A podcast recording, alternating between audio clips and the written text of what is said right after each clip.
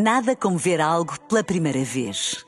Porque às vezes, quando vemos e revemos, esquecemos-nos de como é bom descobrir o que é novo. Agora imagine que viu o mundo sempre como se fosse a primeira vez. Zais. Veja como se fosse a primeira vez. Na rádio, no digital, em podcast.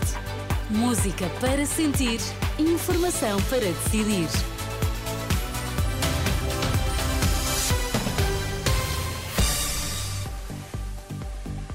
São 8 da manhã, são 7 nos Açores. Vamos saber quais são os destaques desta edição às 8 da manhã. Bom dia, Sérgio. Bom dia. Debate das legislativas. PS não vai apresentar qualquer moção de rejeição ao eventual governo minoritário da AD. Já Luís Montenegro mantém a incerteza. A Federação Portuguesa pela Vida eh, divulga manifesto pela vida do outro.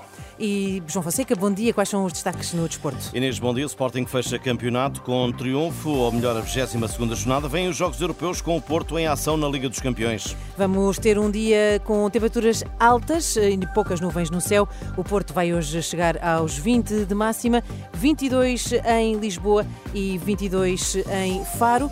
Estamos então, vamos então às, às notícias das 8 na Renascença com o Sérgio Costa. O Partido Socialista não vai apresentar nem apoiar qualquer moção de rejeição ao eventual governo minoritário da Aliança Democrática. Pedro Nuno Santos não responde, contudo, se aprovaria um orçamento da AD. No debate da última noite com Luís Montenegro, o líder do Partido Socialista disse viabilizar um eh, eventual governo da AD. O Partido Socialista não apresentará uma moção de rejeição, nem viabilizará nenhuma moção de rejeição rejeição se houver uma, se houver uma vitória eh, da AD, que nós esperamos sinceramente que nunca aconteça. Já o líder da AD não esclarece o que fará se os socialistas vencerem as eleições. Se for eleito Primeiro-Ministro, Luís Montenegro promete negociar com todos os partidos quando chegar à altura de aprovar o orçamento. Iniciaremos aquilo que é normal, que é democrático, que é saudável numa democracia, que é estabelecer contactos, eh, negociações, conversas com todos os partidos do arco eh, parlamentar, que tenham representação parlamentar, e, em particular, fazê-lo junto do principal partido da oposição. E entre os temas em debate estiveram as propostas para a habitação. Montenegro acusa o PS de irresponsabilidade ao propor uma garantia pública para a compra de casa. Pedro Nuno Santos rebate, diz que a garantia não é total. Uma proposta que essa sim é irresponsável, é aventureira, é contraproducente que o Pedro Nuno Santos faz veio então dizer, bom, se o PSD, a AD, propõe uma garantia pública de 15% ou de 20% do valor do empréstimo, eu vou já oferecer 100% Ah, não é verdade isso. Interpretou mal. Ninguém falou em garantia total, falamos numa garantia que depois terá de ser modelada. Não é para todos, não é para todas as casas.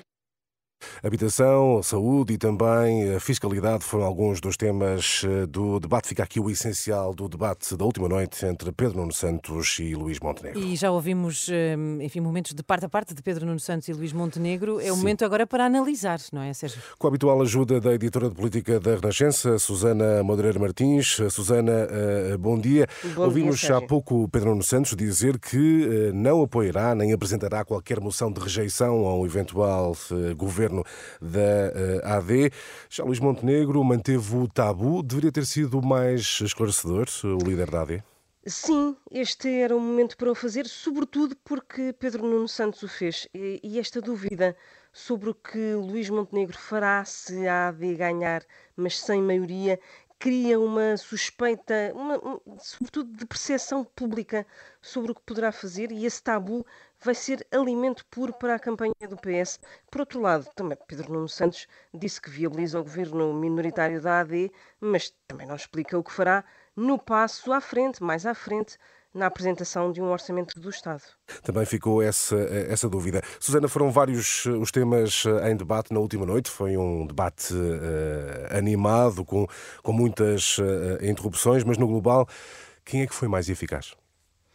Uh, foi muito eficaz Pedro Nuno Santos, soltou-se, não é? Foi uh, aquilo que não foi em todos os outros uh, debates uh, com todos os outros intervenientes. Pedro Nuno Santos foi de facto mais eficaz, mas também por alguma inabilidade de Luís Montenegro em desmontar algum do discurso de, de Pedro Nuno Santos, por exemplo, na parte fiscal em que uh, Pedro Nuno Santos atira com umas contas à cara de Luís Montenegro e Luís Montenegro não sabe aí desmontar uh, e apresentar as suas próprias contas. Pedro Nuno Santos fez aquilo que Luís Montenegro fez no debate com André Ventura.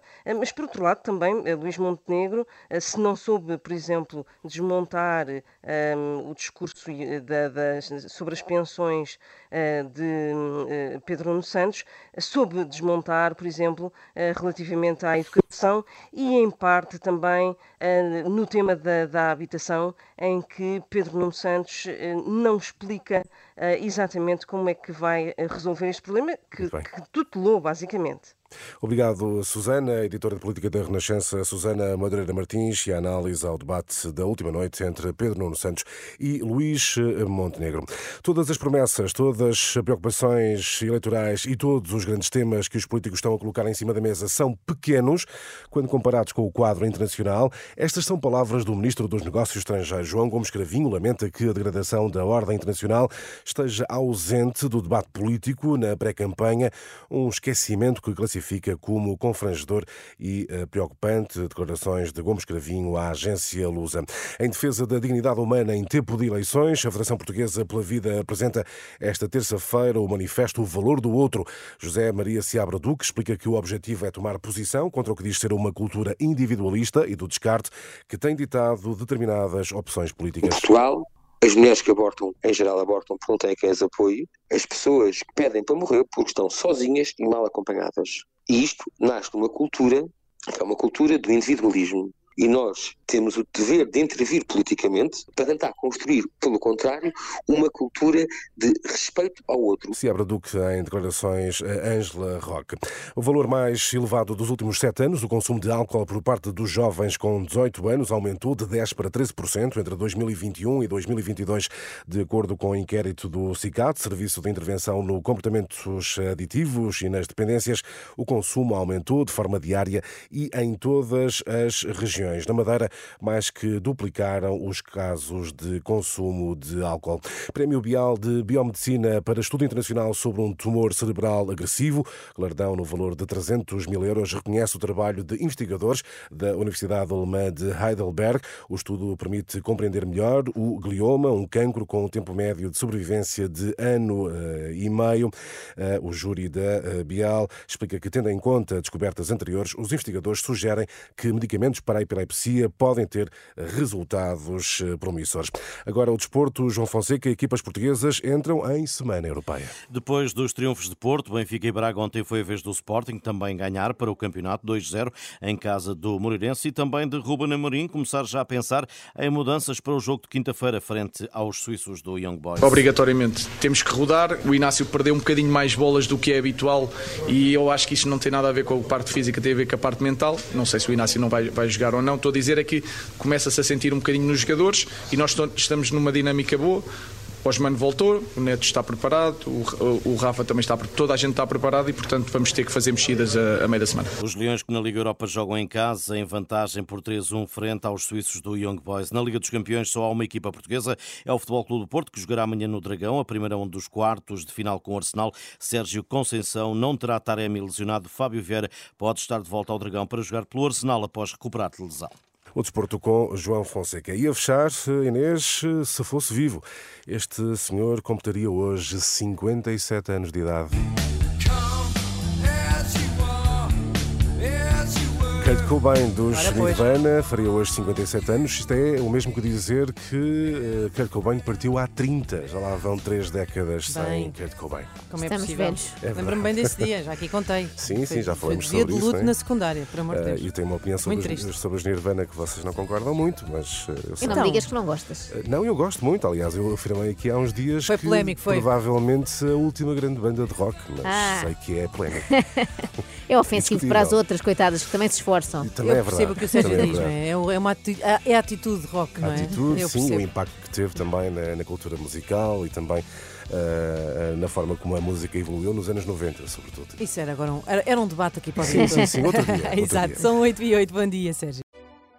Nada como ver algo pela primeira vez. Porque às vezes, quando vemos e revemos, esquecemos-nos de como é bom descobrir o que é novo.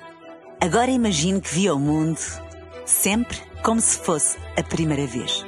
Zais. Veja como se fosse a primeira vez.